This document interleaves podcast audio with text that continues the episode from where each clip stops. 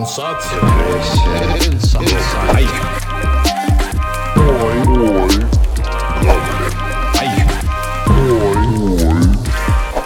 Всем привет! С вами Катя Сурина и наш подкаст «Психологии грабли». Здесь мы говорим обо всех тех вещах, о которых обычно говорят психологи со своими клиентами. Поэтому, если вы не обращаетесь к специалистам и пытаетесь сами отрефлексировать свою жизнь, слушайте нас, это полезно и интересно. В каждом выпуске мы разбираем с экспертами одну конкретную ситуацию из тех, что нам пишут слушатели. И пытаемся понять, как автор выпутаться из очередного кризиса. Сегодня с нами психологи, основатели э, проекта Let's Stop Abuse Леонид и Екатерина. И мы поговорим о комплексе спасателя. Итак, история. Мы познакомились с ним забавно, жили в одном доме. Я знала о его существовании, но пообщаться желания не возникало. Встреча случилась спонтанно и сразу же затянула. Казалось, что один из самых умных людей, который встречался на моем пути. Я знал, что он хорошо учился, поступил в институт на физику своими силами, но почему-то ушел. Даже спустя много лет в свободное время он решал задачи. Я предлагал ему поступить снова, он говорил, что идея хорошая, и даже начал готовиться. Он работал на обычной работе, производил впечатление порядочного человека, обожал Высоцкого, советские фильмы. Дома у него все было просто, но тогда мне ничего особенного и не хотелось. Я знала, что он любил выпить, но никогда не замечала, что это любовь из ряда вон. Не особенно он отличался от других мужчин. Пил пиво, иногда водку. Иногда казалось мне, что я должна его как-то поддержать, что-то подсказать и помочь, сделать его жизнь лучше. В конечном итоге он стал выпивать чаще, а я намеревалась его спасти. Он был очень умным, мне казалось, он достоин хорошей жизни. Когда он выпивал, то становился злым, часто высказывался грубо по отношению к своим бывшим, называл их непотребными словами. Мне это не нравилось, но я не знала, что делали эти женщины, поэтому не обращала внимания на резкие фразы. Я вела себя прилично, ухаживала за ним и готовила. Он, бывал, занимал у меня денег, но всегда чуть-чуть. Если не давала, обижался, что жалею на него копейки. Иногда заходил ко мне в квартиру взять поесть, тоже всегда немного, то банан, то суп. Казалось, что это нормально. Однажды он позвонил и сказал, что на речке его одежду украли. Пришлось брать одежду отца, он у меня военный, и мне было трудно ему объяснить, в чем дело. Когда я дошла до речки, он был в жуткой компании местных колдырей, пьяный и одетый. Он смеялся надо мной в окружении странных женщин, предлагал вместе выпить, но я не пил. Мы как-то обсуждали этот момент после, и он сказал, что не контролировать его, иначе он не возьмется за голову. А потом и вовсе начал срываться. Мол, я его заставляю к чему-то стремиться, потому что я из хорошей семьи, а он обычный, и жизнь к нему несправедлива. Тема о том, что жизнь несправедлива, стала главной в нашей жизни. Я была будто триггером для его срывов. Хотя рождение в хорошей семье не сделало мою жизнь проще, я с ранних лет работала и училась, и никто мне не помогал. Я неизменно пытался его спасти, давать деньги, давать еду. При этом я чувствовал себя плохо. Он мог позвонить и говорить 6 часов о том, как ужасна его жизнь а я разбитая шла на работу. Я не понимала, как он может быть постоянно активным. Мне казалось, что он вообще не спит. Он мог оскорбить, говорил какую-то неправду, постоянно следовал за мной, осуждая оскорбляя. почему-то я все равно надеялась, что все изменится, и моя любовь его спасет. Я думала так до тех пор, пока он не начал продавать вещи. В какой-то момент он позвал меня к себе, и я увидела, что в квартире ничего нет. Нет дивана, кухни, хотя еще месяц назад все было на месте. Он сказал, что все продал, потому что денег нет, закрыл дверь и показал, на что тратит деньги. Оказалось, он уже давно зависим, но брал передышку во время общения со мной. Когда я предложила ему помощь, в очередной раз желая его спасти, он начал крушить все вокруг меня, а потом упал и резко уснул. Было страшно. Я просто сбежала из квартиры. Он звонил миллионы раз, стоял под дверью, караулил. Отцу пришлось объяснять вместо меня. Он очень быстро спился и стал сшиваться с местными пьяницами на постоянной основе, а я переехал в другой город, иногда приезжаю в гости к семье. На улицах иногда узнаю его в теле уже совсем другого человека. И до сих пор думаю, что не спасла его, хотя могла. И чувство вины убивает меня. Вот такая вот история. А, я так понимаю, про синдром спасателя. Девушка много лет пытается спасти кого-то и считает, что она во всем виновата. Давайте пока про нее поговорим. Здравствуйте. Здравствуйте. Да, да. Э, очень интересная история. Э, и мы видим очень много спасательства. И э, давайте разбираться, откуда он берется и почему его здесь так много, и почему девушку, даже несмотря на то, что она вышла из этих очень странных отношений, до сих пор преследует чувство вины. Начнем с того, что мы видим здесь, ну, сразу скажем, да, как бы это опять абьюзивная история, Э, но мы сегодня будем рассматривать ее немножко с другого боку. Э, вот. И мы здесь сразу видим детско-родительские отношения. Да? Девушка то выступает в роли мамы для него, то в роли его ребенка. Да? Э, то есть она постоянно заботится, э, еду ему дает, денег ему дает. Да, предлагает ему поступить, решает за него какие-то задачи, которые взрослый человек способен самостоятельно решить. Вот. При этом периодически а, в роли а, дочери находится, да, потому что она пишет, я вела себя прилично. Угу. Вот, то есть здесь такой есть момент. Да, Такое ощущение, что у нее какие-то э, вот это чувство, ну, по письму мне показалось, что она с детства испытывает какие-то вину за то, что она выросла в благополучной семье, видимо, а вокруг, может быть, э, все выросли не, не в такой благополучной семье, окружение. Может, я ошибаюсь, но вот у меня впечатление такое, я бы так подумала она не выросла в благополучной семье, потому что у девушки большое количество нарциссических травм, из-за чего она и спасает. Давайте вот э, вообще разберемся с причинами спасательства. Начнем с того, что вообще почему у людей начинают, вот, как, почему они включаются в такое вот в такое спасательство? Все потому, что в детстве они не получили достаточно любви и привыкли к тому, что их не принимают такими, какие они есть. То есть им постоянно нужно что-то делать для того, чтобы как бы их любили.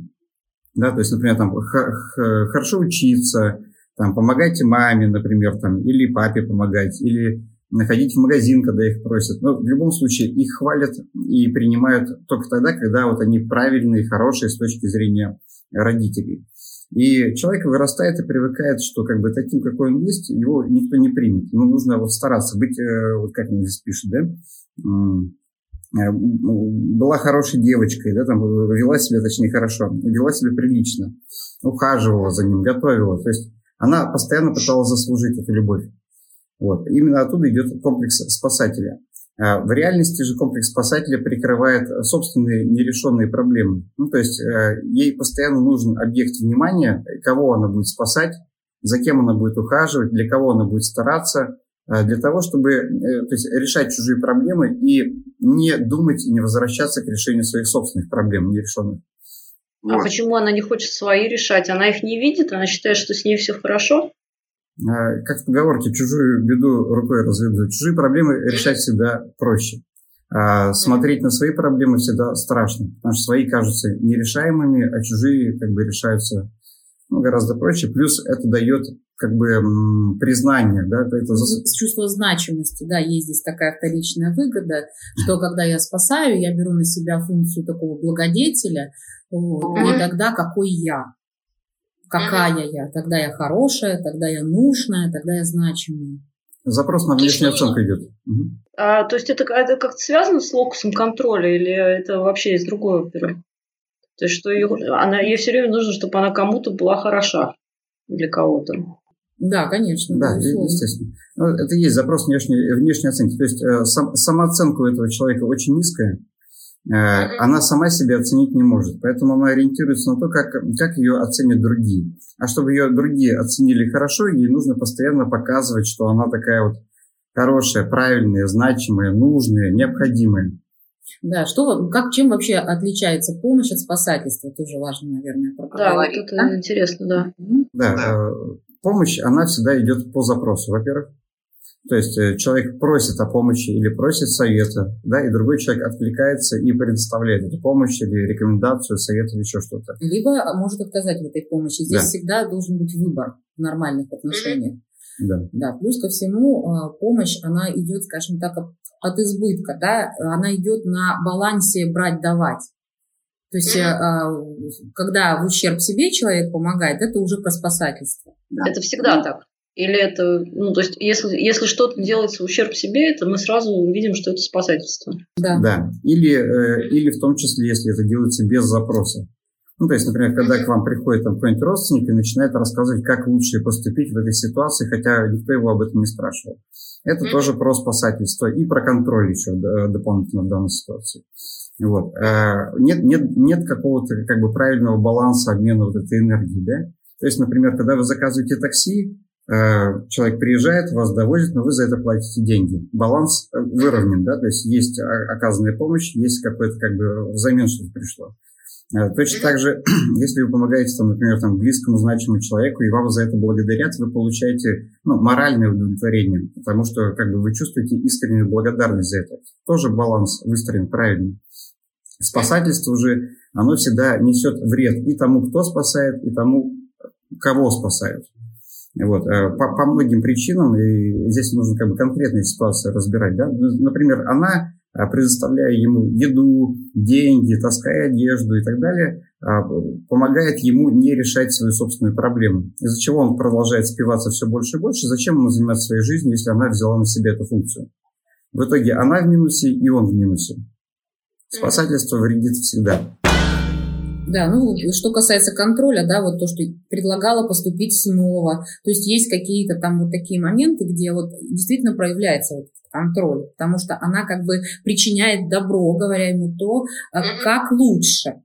Вот, это такая вот материнская позиция. В данном случае она ему выбора не дает, а настаивает на том, как ей кажется более правильным.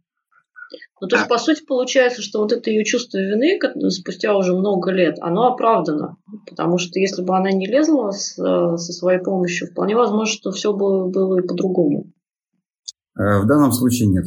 Но иллюзия такая создается, действительно. Почему? Так, Потому давайте... Что... да, да здесь, здесь очень деструктивная личность, э, ну, вот этот вот мужчина, да, вот. Э, она постоянно в тексте использует слова «мне казалось, что он умный», «мне казался интеллигентным человеком», «я не обратила внимания, что он пьет очень много», «мне казалось, что как все, пиво и водку». Ну да, вот пиво и водку пьют прям все. Да, ну начнем с того, что да, мужчина, вот э, данный фигурант здесь, он зависимый человек, зависимый от алкоголя. Да, э, мы в психологии говорим обычно, что он женат на водке. Вот, то есть э, а, она пытается быть замужем за ним, но он женат на водке на самом деле. Ну, у него отношения с водкой, да, не с этой девушкой. Да, вот. А она просто обслуживает эти отношения. Вот. Да, Чу... является созависимой. Чувство, чувство вины у нее берется от того, что он ее не признал, то есть он не дал ей позитивную оценку. Он, наоборот, ее оскорблял, бегал за ней, там, смеялся на, над ней с другими женщинами, обманывал ее. Например, когда сказала, что у меня украли одежду, она пришла. То есть она постоянно была плохой для него. Вначале была хорошей, он, то есть он немножечко как бы показал, что как бы вот видишь, я могу тебя оценить положительно, если ты будешь хорошей девочкой. Она была хорошей девочкой, она все делала, но почему-то позитивная оценка прекратилась. Угу, позитивного подкрепления здесь нет. Да, и в итоге она осталась чувством вины, что я так и не смогла, вот надо было еще больше помочь, еще больше спасать. Надо было еще больше под ним прогнуться. Что надо было на самом деле делать? Уходить сразу. То есть это без вариантов? Да, конечно. Это выбор человека, в общем-то, выпивать ему или не выпивать, принимать ему вот такие решения э, в своей жизни, э, идти в саморазрушение или нет. Можно предложить помощь и понять, человек откликается на это или нет. Или он продолжает вот это деструктивное поведение и никоим образом да, не реагирует на ваши попытки каким-то образом да, принять, вот, вот эту помощь э, принять. Здесь мы видим, что мужчина этот выбор сделал.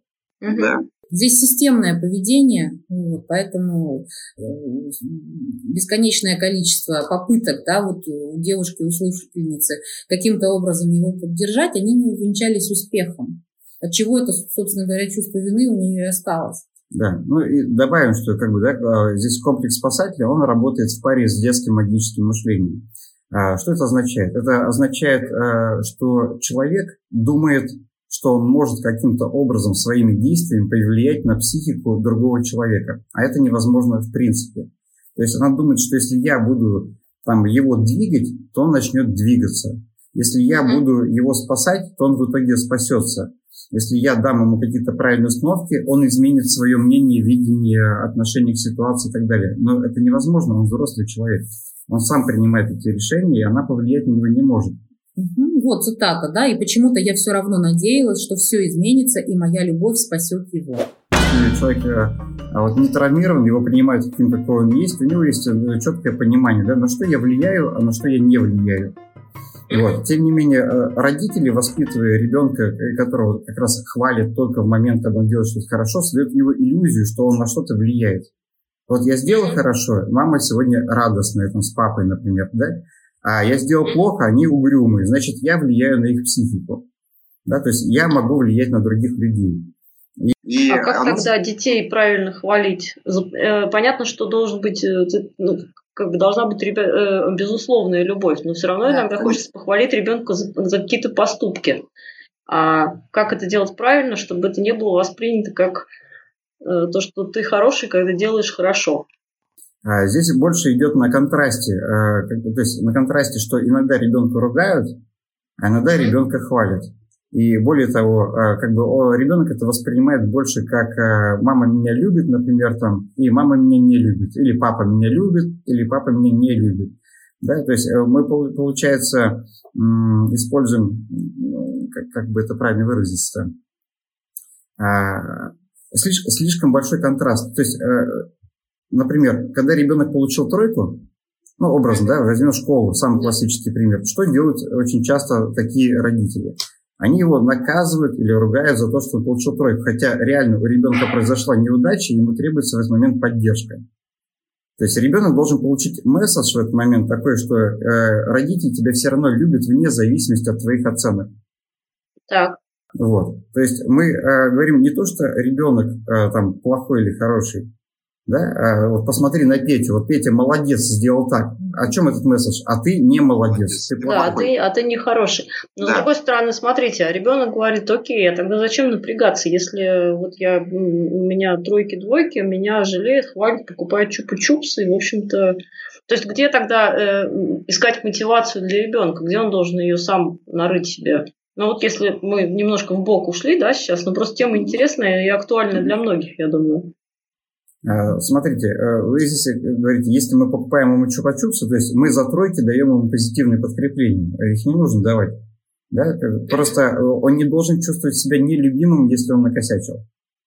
Если у него что-то не ну, получилось, это, это нормально. Это бывает, да, и он должен получить поддержку. Какую? Не в виде «ты молодец», «какой красавчик, принес сегодня двойку». Нет. А из серии, что да, shit happens. Shit, вот. Э, но не расстраивайся. Если тебе потребуется какая-то помощь, э, как бы подумай, обратись, как бы, да. Что не получается, как можно эту проблему решить? Да. Нужно дополнительно позаниматься. Может быть, ты что-то не понимаешь в этой теме.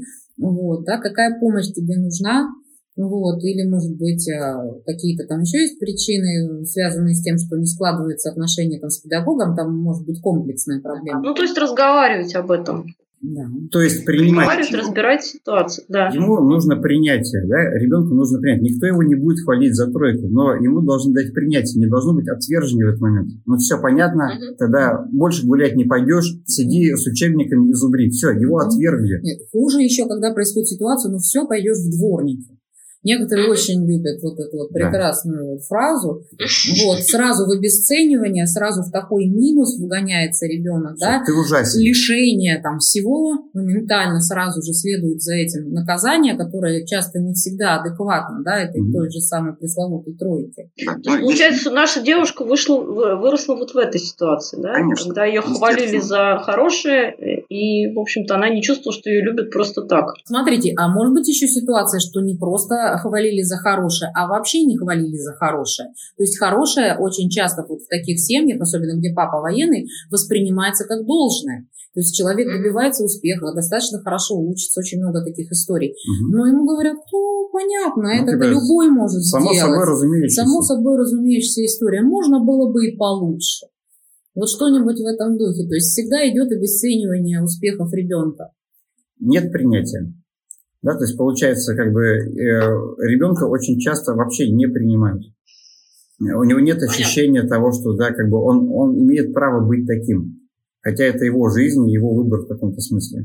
Вот, а если ребенок вырос в такой, э, в такой обстановке, он обречен на спасательство или это одна из опций? Э, э, у него, скорее всего, будет комплекс спасателя с наибольшей долей вероятности, но его можно проработать, то есть его можно осознать. Но просто на это уйдет время или психотерапия. А что должно э, произойти, чтобы человек осознал? Вот э, девушка же, как я понимаю, вот прошло много лет, да, она столкнулась с этой ситуацией, она ее даже каким-то образом преодолела на физическом плане, скажем так, уехала, у нее своя жизнь, но тем не менее ситуация ее не отпускает. И ей не приходит в голову, что ей надо с собой работать, а не с этим человеком. Конечно. Что, а. что должно произойти? Чаще всего это происходит или в момент обращения к психотерапевту, или в момент начала плотного общения, например, дружбы или любви, с, со здоровой личностью, которая будет давать нормальный месседж и говорить, слушай, а почему ты, как бы, тебя так это волнует? и будет давать другое видение, другую сторону этого вопроса, который скажет ей, а почему ты вообще решила, что проблема в тебе? Да, то есть как бы тебя а. откровенно использовали. То есть даст ей понимание, ну, как бы здоровое видение этой ситуации. Тогда ее психика имеет шанс принять это здоровое видение и произвести переоценку. Ну да, если мы немножечко вглубь этой истории посмотрим, да, чисто гипотеза такая, да, как, какой детско-родительский сценарий был у героини, да, вот этой всей истории, чью роль она выполняет, да, вот сценарно? Какая там была мама, и, вероятнее всего, э, ну, я так думаю, если папа военный, это достаточно такой властный, наверное, гражданин. Вот, поэтому, а, возможно, она взяла для себя сценарий мамы скорее всего. В этой ну, ситуации, которая моталась по каким-нибудь гарнизонам с этим папой, обстирывала, облаживала. Вероятнее всего, э, папа пил пиво и иногда водку, вот, и иногда, вероятнее всего, она его откуда-то, возможно, тоже так же вытаскивала, потому что ребенок, он берет этот сценарий откуда-то. Он не возникает просто из воздуха. Там есть какая-то понятная модель поведения. Модель взаимодействия с партнером. В данном случае... Понятно, Я предполагаю, что это мамина модель поведения. А в таком случае, если, если ребенок вырос в, в этой обстановке, каковы шансы, собственно, здорового отношения у нее? Или она будет вляпываться вот так вот раз за разом в, в такую, Ш- такой шанс, сценарий? Шанс у нее есть. Э, чаще всего э, понимание происходит после прохождения кризиса среднего возраста, где-нибудь там в 35-45 лет ну, грубо говоря, по-разному бывает. Вот. И после чего как бы, психика, по сути, делает некоторую пересборку всего нажитого опыта за это время. И вот эти все нестыковки начинают вылезать и очень сильно, образно выражаясь, мозолить глаза. И у человека возникает ощущение, что что-то в этой жизни не так. Я постоянно делаю так, и, но почему-то это всегда приводит меня к плачевному результату. У человека возникает запрос на изменения и запрос на поиск э, как бы, какой-то информации, на понимание, а что происходило на самом деле. Люди в этот момент чаще всего лезут э, в интернет, начинают искать, э, общаться на форумах, искать людей со схожими проблемами и, в общем, искать ответы на свои вопросы. К сожалению, это делают не все далеко, но такие шансы есть. И сам факт того, что девушка написала вот это вот письмо, это уже говорит о том, что она уже ищет то есть она ищет ответ. Ответьте никто не будет. Потому что та ситуация, которая есть, я уже понимаю, что она ненормальная. А, хорошо, а допустим, вот девушка, она начинает это осознавать, а как прорабатывается вот, вот это? То есть ей нужно проработать свое детство, понять, что она была хорошей безотносительно внешней реакции, или как? Что, что должно произойти? Вот если так... Ну, чаще всего мы сейчас Коротко. сделаем немножечко отсылку к предыдущему подкасту. А, mm-hmm. Вообще по-нормальному, вообще в комплексе ей нужно пройти сепарацию со своими родителями. Он, а, то есть она не прошла сепарацию, вы думаете? А, если она продолжает э, идти по маминому сценарию, то, скорее всего, она сепарацию не проходила. То есть ее психика до сих пор считает маму сверхзначимым объектом, и раз мама делает все правильно, я буду делать как мама. Я буду делать как она, да, и будет идти по нему. Вот. Э, поэтому сепарация здесь очень сильно влияет. То есть когда мы обесцениваем, обесцениваем родителей, не в смысле, что мы говорим, что их ценность нулевая, а в смысле, что мы понимаем, что мы сами уже взрослые, и они как бы уже ну, не могут руководить нашей жизнью, они теряют сверхзначимость. Они просто нормальные, адекватные, какие-то взрослые люди, такие же, как и я, взрослый уже человек и так далее. То есть мы убираем вот эту иерархичность. Тогда психика понимает что-то, соответственно, я имею право на свой собственный сценарий, а не на повторение родительского. Я могу искать другого мужчину, а не только как папу и так далее. Я имею право делать не так, как делает мама, и не бояться какого-то негативного мнения, неодобрения со стороны мамы, родителей в целом. А Без вот этого самого пресловутого чувства вины. Да, вот здесь может быть особенно большая проблема, например, в том, что, скорее всего, а, мама с папой еще вместе. То есть у нее в сценарии нет маминого выхода. То есть мама не выходила из этих отношений, она не показала, что из таких отношений можно выйти. Поэтому у девушки усиливается чувство вины. Я сделала плохо, не как мама. Я бросила, а должна была спасать как мама. Мама уже спасает, у нее же как-то получается, а у меня не получилось. Плохая я дочь, плохой я человек, потому что по сценарию я должна была делать иначе.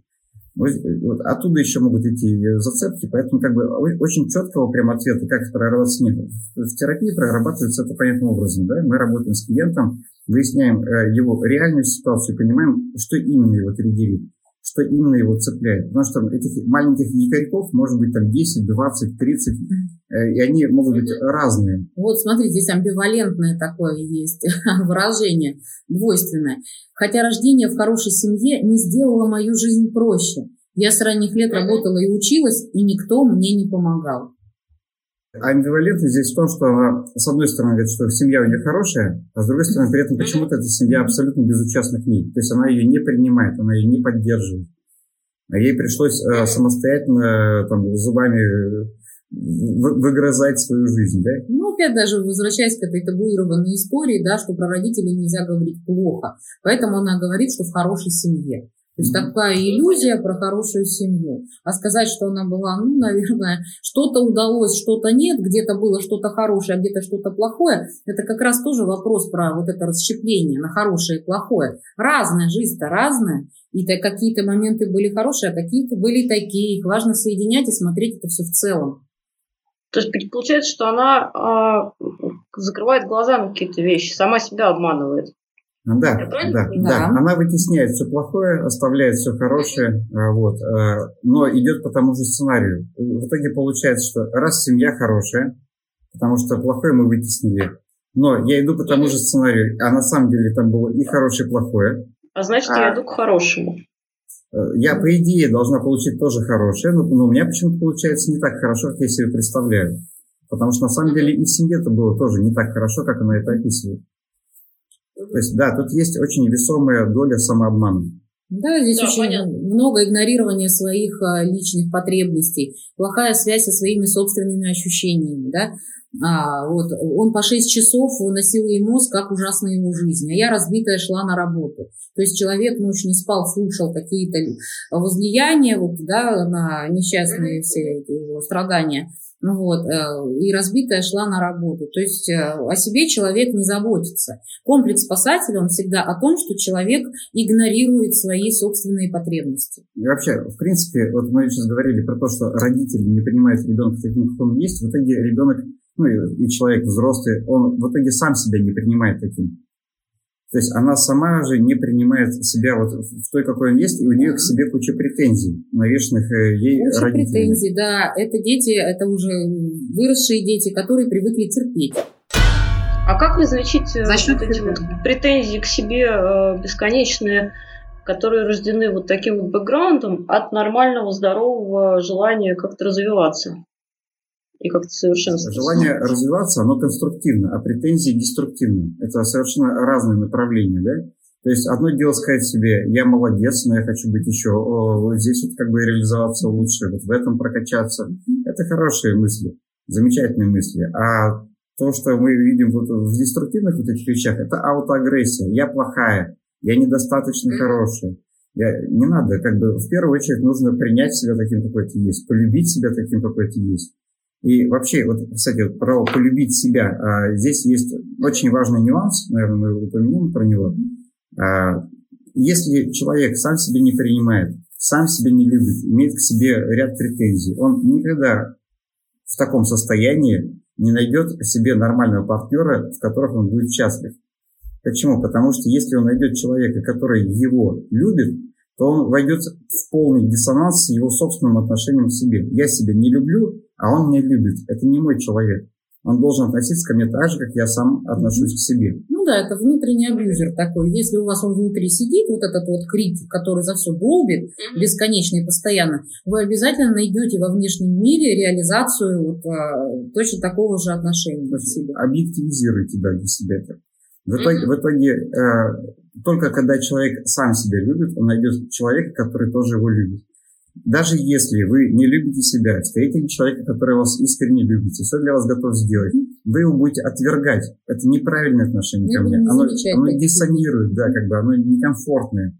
В итоге, соответственно, мы переходим дальше. А если в этой ситуации я найду просто эмпата какого-то, то есть здорового человека, ну, который ко мне, ну, так себе относится, но любой эмпат, он как бы он с вами связан, и он переходит, то есть он проникается к вам, начинает относиться лучше, и в итоге опять будет отвержен. Соответственно, при таком состоянии, да, когда мы себя не любим, мы можем выбрать в итоге в длительные отношения только психопата или нарцисса, то есть человека, который, в принципе, любить не умеет и никогда не полюбит. Там, где всегда будет запрос на это спасательство, да. Да. Получается, что когда э, это часто довольно история, когда люди, например, разводятся и в, полном раздрае кидаются в какие-то новые отношения. Это чаще всего да. заканчивается плохо именно потому, что, в общем-то, человек не научился себя принимать еще. Да. Правильно я понимаю? Да, да. Абсолютно верно. Ну, сразу торопится снова закрыть эту завис... дырку зависимости. Да, вот они же выходят из взаимозависимых отношений. Соответственно, как бы они там э, реализовывали свой запрос на слияние. Да, то есть у меня есть огромная часть жизни неприкрытая, которую я прикрываю за счет вот этой взаимозависимости. Они выходят, э, этот кусок как бы психики отрывается, и они чувствуют гигантский такой как бы боль в психике, которую очень-очень хочется как можно быстрее чем-то закрыть. Но здоровый человек не идет на такое слияние, это поглощающее слияние. Он, в принципе, не готов. На это слияние пойдет только другой психопат. И, соответственно, ну, перепрыгивая из одних отношений в другие мгновенно, э, чаще всего люди попадают из абьюза в абьюз, из абьюза в абьюз, из взаимозависимости в взаимозависимость. Причем в схожую, да, то есть если там э, э, с, с ней был человек, вот как здесь такой э, колдырь, скорее всего, найдет еще одного такого же. Может быть, может Или быть, игромана.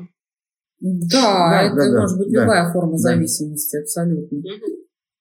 Это наркомания, алкоголизм, игромания, лудомания, все что угодно. Угу. Хорошо, а вот на этой фазе, когда она все-таки уехала, и она все-таки как-то, ну, то есть единственное, что ее беспокоит, это ее чувство вины. Что ей нужно сделать, чтобы до конца проработать эту ситуацию и не вляпываться больше в подобное? Кроме ну, очевидного, здесь... обратиться к психотерапевту, то есть как-то внутри себя, что ей нужно понять. Это самый простой способ, на самом деле. Чаще, чаще всего в таких моментах хватит даже одной сессии. С психотерапевтом. Если самостоятельно, самое главное, нужно понять, что тот человек делал свой выбор самостоятельно.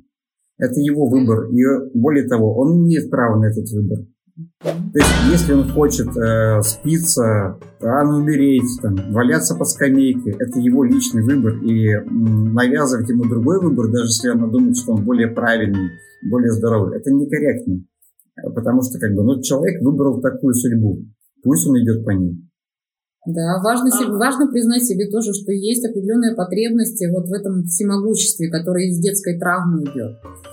я могу, я могу изменить чью-то жизнь. Такой маленький бог. Ну, и начать отслеживать ее. Да, начать осознавать, отслеживать вот эти моменты, где я а, плюс ко всему перекладываю ответственность за свою самооценку на других людей. Угу, угу. То есть другие люди не обязаны оценить, что она делает. Они не обязаны принимать, что она делает. Как бы она может менять себя, она может работать над собой, но не над другими людьми. Это взрослый человек, это далеко не ребенок уже.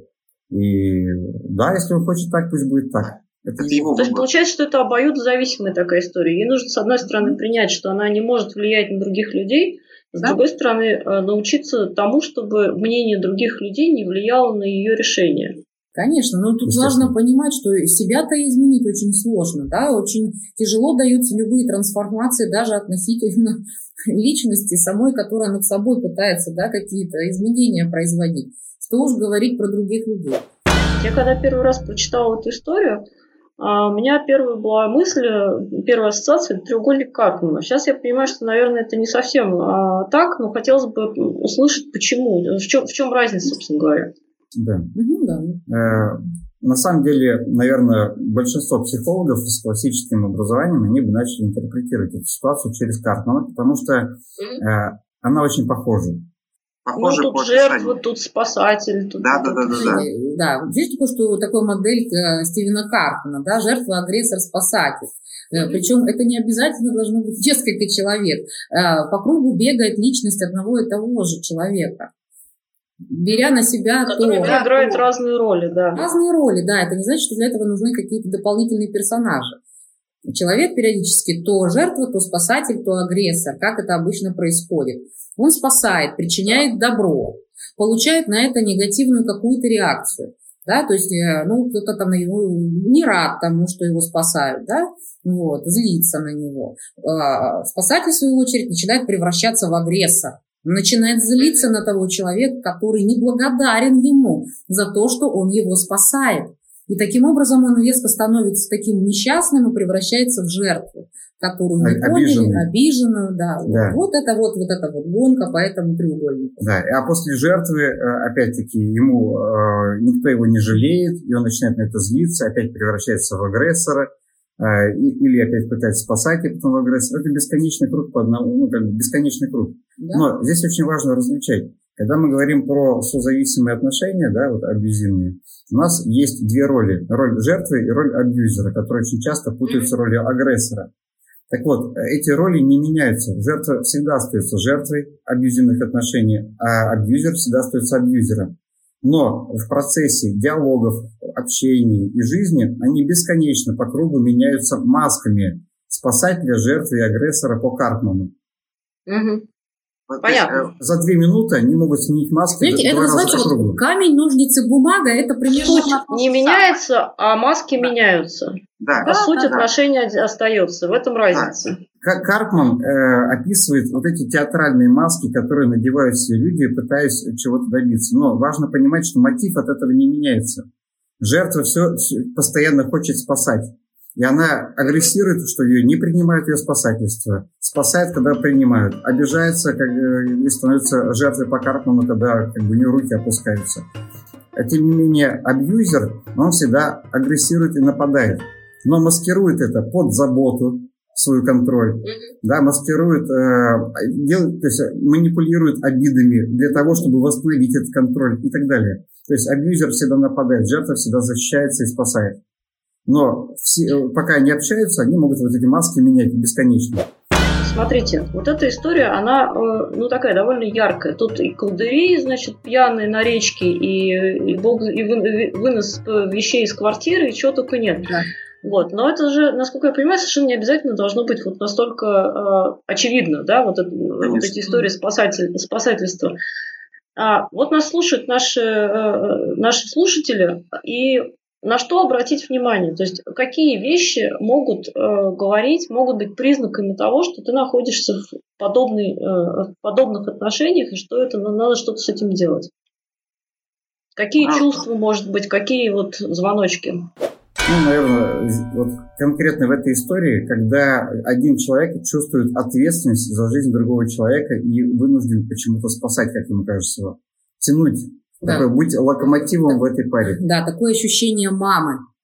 Когда нужно, знаете, что-то закрыть, какие-то постоянно потребности другого человека. Их нужно постоянно закрывать, что-то заштукатуривать. Вот. То есть вы находитесь в роли такого заботливого родителя. Так.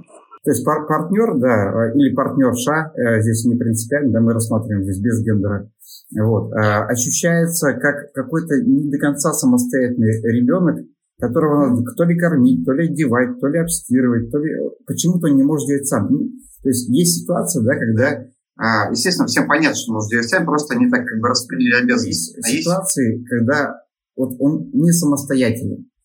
Вот у него всегда все плохо на работе, его надо постоянно выслушивать, тянуть, помогать, он как-то да. не досправляется сам. Это вообще вот эти ситуации мезальянсов таких, когда люди слишком разные по статусу по статусу образования, по э, финансовому статусу, по многим таким другим моментам, комплексно складывающимся, да, что люди очень неравноценны сами по себе. Очень неравноценны, да. Это, например, там девушка из бедной семьи и какой-нибудь олигарх. Вот, да, или вот такой вот спивающийся э, гражданин и девушка, которая, которая self-made woman. Да? У них слишком большой разрыв социальный. То же самое саморазвитие, когда оба друг друга поддерживают и радуются да, успехам друг друга, в том числе и финансовым. Потому что очень часто, кстати, возвращаясь к этому финансовому вопросу, когда есть дисбаланс, идет зависть, когда кто-то начинает зарабатывать больше, особенно если это вдруг оказывается женщина. Угу. Нормальный партнер так порадуется. Ненормальный почувствует, что теряет контроль над ним и он начнет ее как бы тормозить, вставлять палки в колеса, говорит, нафиг тебе это нужно, да. и так далее, и так далее. Да, вот, э, и вы говорите, что жизнь... Есть, есть заброшенная. Да, конечно, естественно. Да. Естественно, да. Быть лучше мамы нормально. Вот нормальные мамы сидят дома. То есть он начнет ее обесценивать и изолировать. Или вот тебе повезло, Ну вот, а мне вот не повезло, у меня не было хорошей семьи или родителей, которые там помогли там образование получить или еще что-то. То есть чувство вины опять будет навешиваться. Как только вы понимаете, да, возвращаясь опять же к вашему вопросу, да, какие маркеры вот эти есть, навешивание чувства вины. Да. Тогда он начинает говорить, вот, а вот потому что ты, а если бы ты не, или если бы ты, то тогда. Мгм. Вот такие вот трансляции манипулятивные, их надо отслеживать обязательно. Тогда он начинает ставить какие-то условия. А когда идет какое-то... про- Или она, от него, да, противопоставление, когда какое-то идет. И когда вас конкуренцию какую-то ставят, с кем-то сравнивают, в том числе и с самим собой.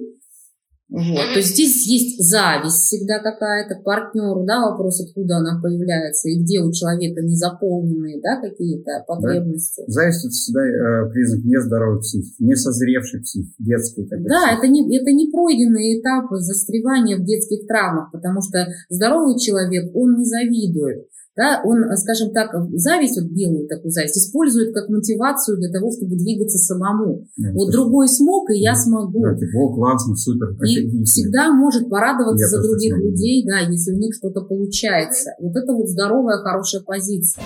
А скажите, пожалуйста, а мужчины и женщины вот э, в спасательство примерно поровну играют или это все-таки перекос в сторону женщин?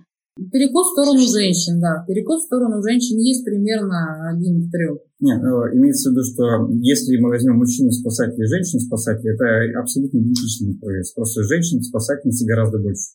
Вот я про это, да, хотела В этом сказать. наша менталь- обусловлено, да, если мы будем брать там а, вообще нашу всю историю, да, там мотнем, да, или там 60-70 назад, когда Великая Отечественная война, когда мужчин было гораздо меньше, чем женщин, да, женщины на себя брали двойную нагрузку и за мужчину, и за женщину, и работали также, и детей воспитывали, вот, а мужчины были в меньшинстве, вот, ну и, соответственно, выработалась такая вот модель. Дефицит А, какой да. возник, да. Понятно. Такие исторические корни носят Ну что ж, давайте мы пожелаем нашей героине тогда окончательно разобраться с этой историей, э, со своим чувством вины, совершенно м, не, не- не повторять, не повторять этот сценарий, как-то выйти из него уже раз и навсегда. А, И на сегодня закончим. Да? Спасибо, что были с нами. Пишите нам Спасибо. свои истории, пишите нам на грабли собака myRambler.ru. Ждите через неделю наш следующий выпуск. До встречи. Всем до свидания, до встречи. До свидания. Компенсация. Грабли.